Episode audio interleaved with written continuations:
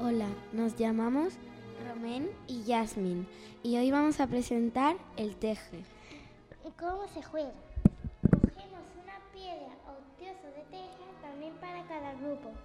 Se lanza la piedra o similar sobre el cuadro número 1. Si cae sobre él, Tendrán que ir pasando por los demás cuadro en orden y a la pata coja. y luego volver.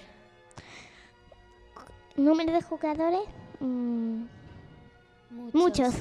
Chispas. Canción o frase. No hay. Es- Espacio. espacio en el que se jugaba y materiales.